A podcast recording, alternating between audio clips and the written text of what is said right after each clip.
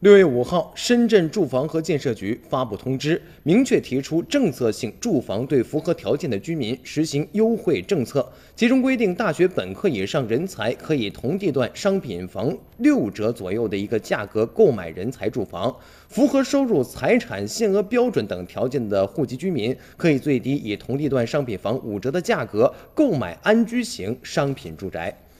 去年北京土地市场的住宅用地总体规划面积超过八百万平方米，但是仔细算来，这些土地几乎全面限制化，其中占主体七成多的是持有型租赁用地，共有产权房、限价商品房三大类。也就是说，剩下不到百分之三十是纯商品房。北京如此，上海也是很快的跟上。上海市市长应勇去年表示，浦东组团大片土地大约是九百万平米，要。建成租赁住房要形成规模效应，在一年时间之内，京沪深三个中国的一线城市已经按照十九大报告所说的多主体供给、多渠道保障、租购并举的一个住房制度来做了。那这个新的住房框架制度意味着一线城市的房地产市场将会发生根本性的改变，进入一个新的时代。我们的大城市更多将结合新加坡的一个组。租这个租房经济房，还有廉租房、共有产权房、